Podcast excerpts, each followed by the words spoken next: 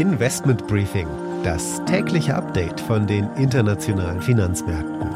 Ein The Pioneer Original.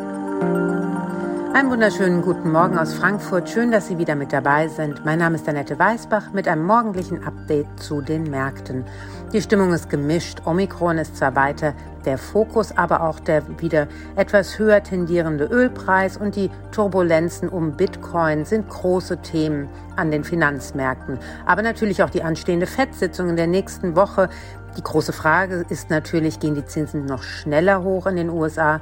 Als vorher erwartet. Was wird Jerome Powell tun? Und das wäre natürlich für die Aktienmärkte eher belastend.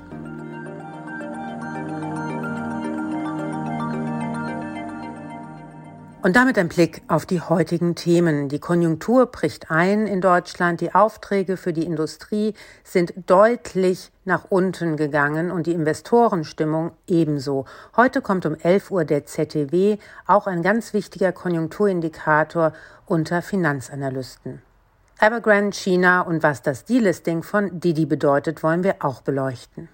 Die Bank of International Settlement, die Notenbank der Notenbanken, macht Druck und fordert mehr Regulierung von Schattenbanken.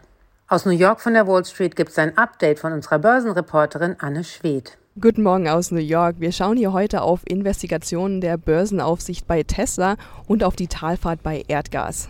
Und die Aktie des Tages ist heute einmal aus China. Das Unternehmen Alibaba legt einen Restrukturierungsplan vor.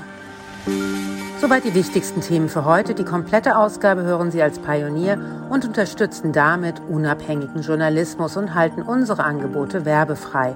Alle Informationen dazu im Detail finden Sie auf unserer Webseite thepioneer.de. Ich würde mich natürlich freuen, wenn Sie mit an Bord kommen.